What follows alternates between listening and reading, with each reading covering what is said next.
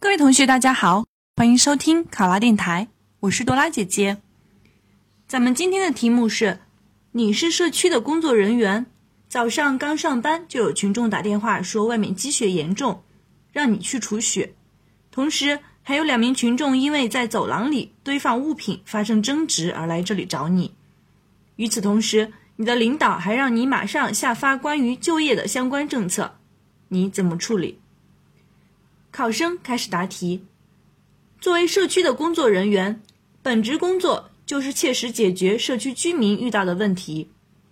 但是在工作中，难免会遇到多种问题同时存在的情况，这时就要把握好事情的轻重缓急，进行有序的处理。对于题目中出现的这三种情况，我会这样来处理。首先，在接到电话以后。我会对群众的反应表示感谢，并加以重视，向群众表示我们会尽快做出处理。由于积雪严重，影响到群众的正常生活和出行，存在安全隐患，我会先请一部分同事参与到除雪的活动中来，并请同事号召群众一起积极参与到除雪的活动中去。其次。安抚来找我解决纠纷的两名群众的情绪，我会把因争吵而情绪激动的两位群众请进单位接待室，并为他们端上一杯水，让他们抚平一下心情。借此机会，我会将已经整理好的就业政策再浏览一遍，保证无误后进行下发，完成领导交办的任务。